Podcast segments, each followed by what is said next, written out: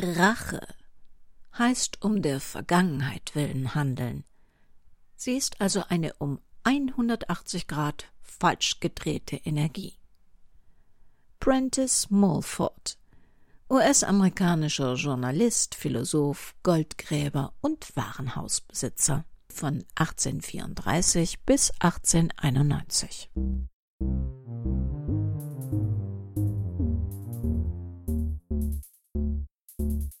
Willkommen in der Welt des Krimi-Kiosk und willkommen in der Welt von Henrietta Pazzo. Hashtag Neuland. Ein Kriminalroman von Henrietta Pazzo in zwölf Episoden.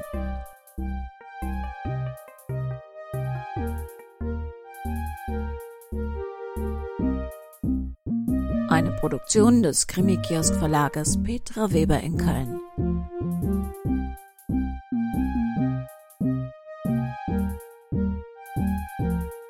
Sprecher heute Petra Weber.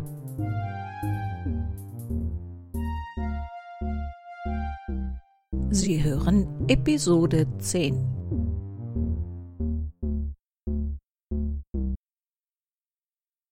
Es hatte sich viel geändert. Das Büro sah jetzt völlig anders aus als noch vor einem Jahr. Sie würden Neuland betreten, und das sollte sich auch in ihrer Umgebung widerspiegeln. Die großen Aktenschränke, wahre Monstren, waren rausgeflogen. Weiße Sideboards hingen wie schwebend, ohne Bodenkontakt, an den Wänden, die in abgetönter weißer und heller blaugrauer Kreidefarbe gestrichen waren, die im Lichteinfall wechselnde Schattierungen boten. Statt zwei getrennter Büros standen sich nun Barbaras und Sylvia Klammers neue Schreibtische gegenüber. Das ermöglichte ihnen, sich schnell miteinander abzusprechen.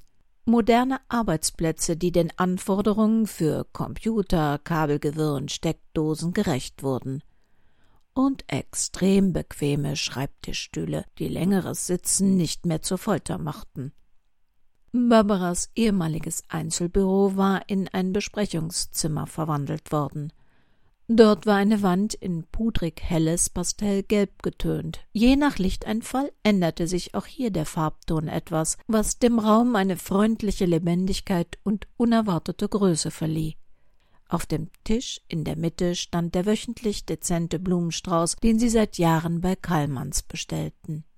Sie hatte in Gedanken immer wieder innere Zwiesprache mit Sandra gehalten, ob sie dieses oder jenes schön fände, und es hatte ihr gut getan zu wissen, dass ihre verstorbene Freundin irgendwie in den Räumen mitlebte.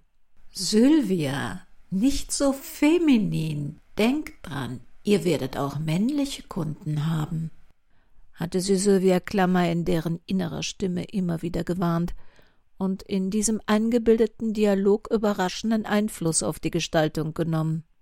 Früher hatte Sylvia bei Anschaffungen Sandra auf den Boden der finanziellen Tatsachen zurückgeholt, und nun beriet sie Sylvia in puncto Stil und Leichtigkeit. Es hatte ihr in den letzten Monaten gut getan, mit etwas intensiv beschäftigt zu sein. Als die Zeit des Zitterns und Bangens um Barbara Mannots Leben vorbei war, war Sylvia erst einmal in ein tiefes Loch gefallen. Das in seiner Furchtbarkeit vertraute Gefühl, dass sich alles ändert, wenn ein geliebter Mensch stirbt, hatte eine neue Dimension bekommen. Auch wenn ein geliebter Mensch überlebte, konnte sich das Leben radikal verändern.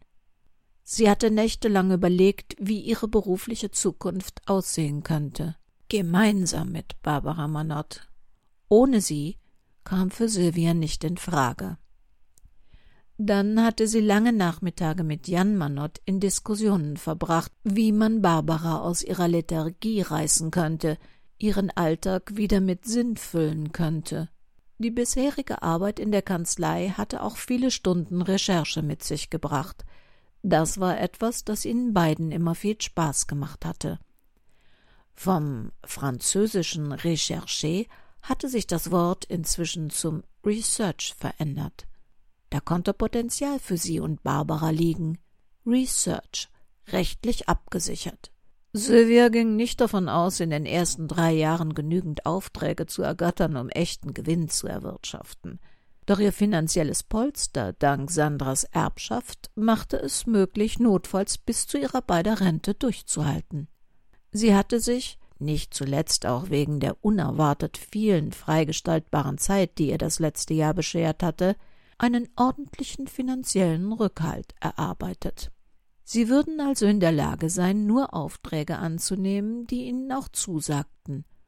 Und sie würden keine exorbitanten Honorare verlangen müssen, womöglich sogar ganz darauf verzichten können.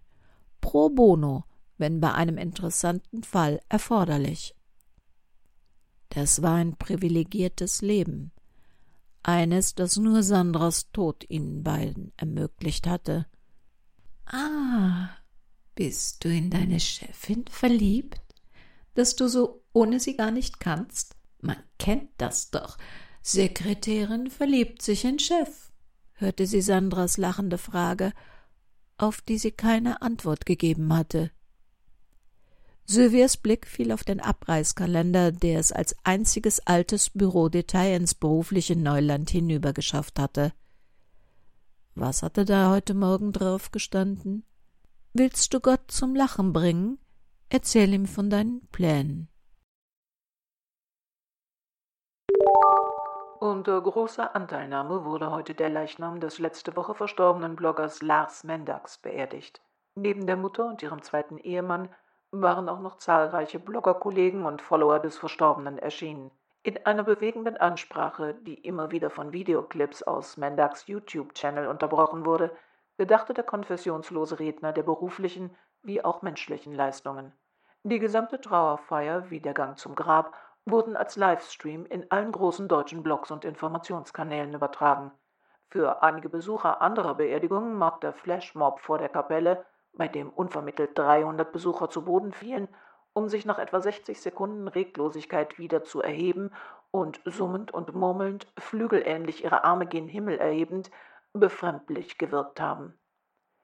In einer gemeinsamen Bloggeraktion schalteten alle Blogger um 12.06 Uhr dem Augenblick, in dem Lars Mendax Sarg in die Erde gelassen wurde, ihre Kanäle, Web- und Social-Media-Seiten ab und auf schwarzem Grund mit weißem Totenkreuz war für eine Stunde dort in kleiner Schrift zu lesen: So sieht eine Welt ohne Hashtag Meinungsfreiheit aus.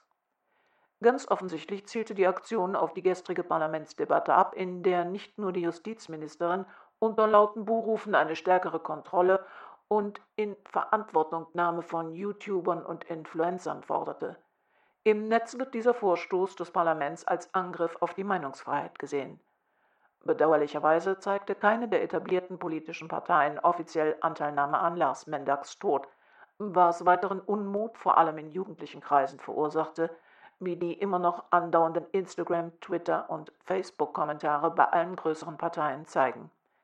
Die zumeist jugendlichen Kommentatoren prangern vor allem die Feigheit der Politiker an, denn sie mutmaßen, dass jeder von ihnen Angst haben könnte, dass Lars Mendax über sie brisantes Material gesammelt hat, das seine Mutter Nicole Rodigers womöglich jetzt noch veröffentlichen könnte. Nicht unwahrscheinlich, dass dies geschieht, zumal Frau Rodigers in einer kurzen Rede in der Trauerhalle solche Spekulationen anfeuerte, durch die Aussage, dass der Tod des Bloggers durch Fremdverschulden verursacht sei und die Polizei sie einfach nur hinhalte. Karin Rösler schaltete das Radio aus. Dieser Mendax wurde inzwischen zum Heiligen stilisiert. Dabei hatte er selbst keinerlei Skrupel gehabt, seine Meinung als gesicherte Fakten zu verkaufen. Inzwischen hatte er sechs Millionen Follower und tatsächlich den Beauty Castle Kanal überholt. Es war nicht ernsthaft anzunehmen, dass sich mehr Leute für vermeintliche Politikrecherche interessierten als für Mascara.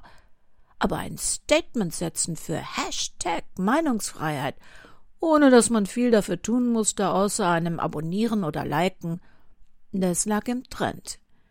Politik als Mediagame, Demos als Event. Das war generell angesagt, nicht zuletzt, weil die Großelterngeneration dem Demo-Nostalgie-Hype entzückt Beifall klatschte. Hatten Sie nicht immer bedauert, dass der eigene Nachwuchs in erster Generation der verklärten 68er Demonstrationsromantik so wenig abgewinnen konnte und sich lieber dem Kommerz offen und ungeniert zuwandte? Aber jetzt, in zweiter Generation, endlich Demo-Revivals. Endlich durfte man wieder von Wasserwerfern und Polizeiwiderstand träumen und selbst die Eltern ihrer Enkel hatten plötzlich ein schlechtes Gewissen, weil sie das Fun-Potenzial politischen Aktivismus aus seiner Zeit völlig unterschätzt hatten. Dass Nicole Rodigers alles für ihren Jungen tat, das konnte Karin sehr gut nachvollziehen. Lars Mendax hatte im Müll fremder Menschen gesucht, und das wortwörtlich wie im übertragenen Sinne. Vielleicht nicht das, was man sich gerade als Mutter für seinen Sohn wünschte, aber es gab eben nicht immer nur Wunschkinder. Christian zum Beispiel, der hatte keinen guten Start. Und dass ausgerechnet seine Sozialarbeitsstunden ihn mit Drogen in Kontakt bringen und zum Junkie machen würden, das hätte sie sich auch nicht träumen lassen. An diesem Punkt hatte Karin Rösler damals nicht mehr schweigend zusehen können, wie ihr Sohn vor die Hunde ging. Sie hatte ihn mit einem gefälschten Sozialarbeiterausweis, zugedröhnt wie er war, zu Monika nach Kalifornien gebracht. Monika hatte sich des Jungen angenommen, später sogar offiziell als Pflegemutter, nach gefühlt 1000 ausgefüllten Formularen. Dafür hatte sie Karin ein Versprechen abgerungen, ein Versprechen, das ihr jetzt zum Verhängnis geworden war.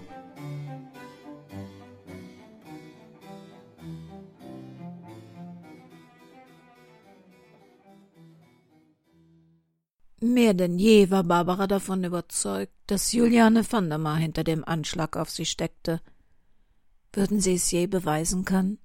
Oder mussten sie womöglich darauf hoffen, dass es einen neuen Versuch geben würde? Sie hatte sich dabei erwischt, ihre alten Baustellen abzufahren. In dem Jahr war viel passiert, auch dort. Manche waren abgeschlossen, andere kamen nur schleppend voran aber sie hatten eines gemeinsam sie waren nicht mehr ihre Baustellen. Als sie es erstmals innerlich ausgesprochen hatte, waren ihr die Tränen gekommen. Es war definitiv und unumkehrbar. Und dann tat sie, was sie eigentlich nie wieder tun wollte. Sie fuhr zum Friedhof und fotografierte mit der Kamera, die so lange unberührt in ihrem Auto gelegen hatte.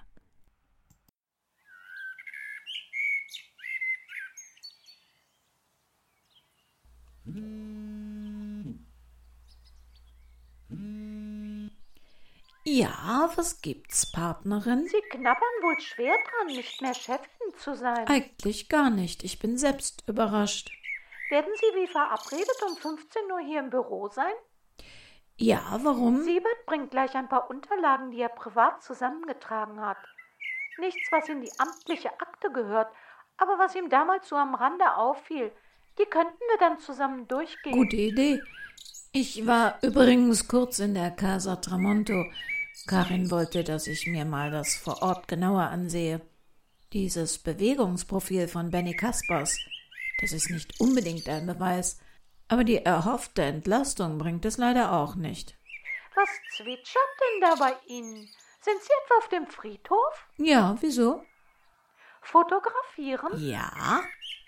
Könnten Sie auf Sandras Grab mal nach dem Rechten sehen und eine Kanne Wasser auf die Blümchen geben? Da müsste ich heute Abend nicht hin. Kannen hängen am Eingang.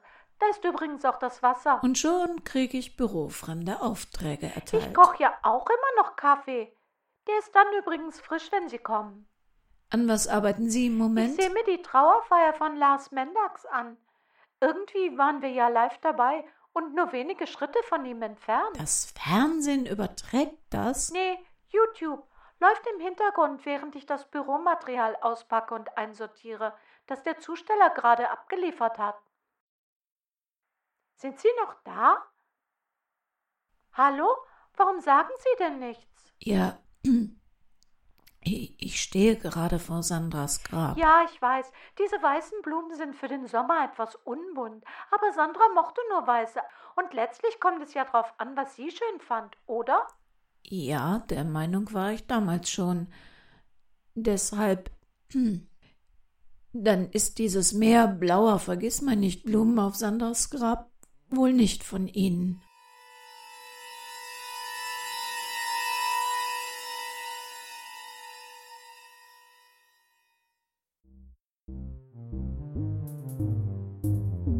Ich muss ja zugeben, dass ich hin und wieder auch ganz schöne Rachegelüste habe. Wir hören uns morgen zur vorletzten Episode wieder.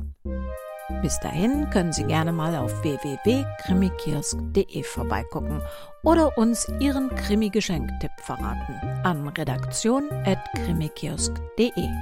Und ob Sie nun rachsüchtig oder mehr der sanftmütige Typ sind, Passen Sie bitte gut auf sich auf. Das Leben kann für Sie und für Ihre Lieben sehr kurz sein.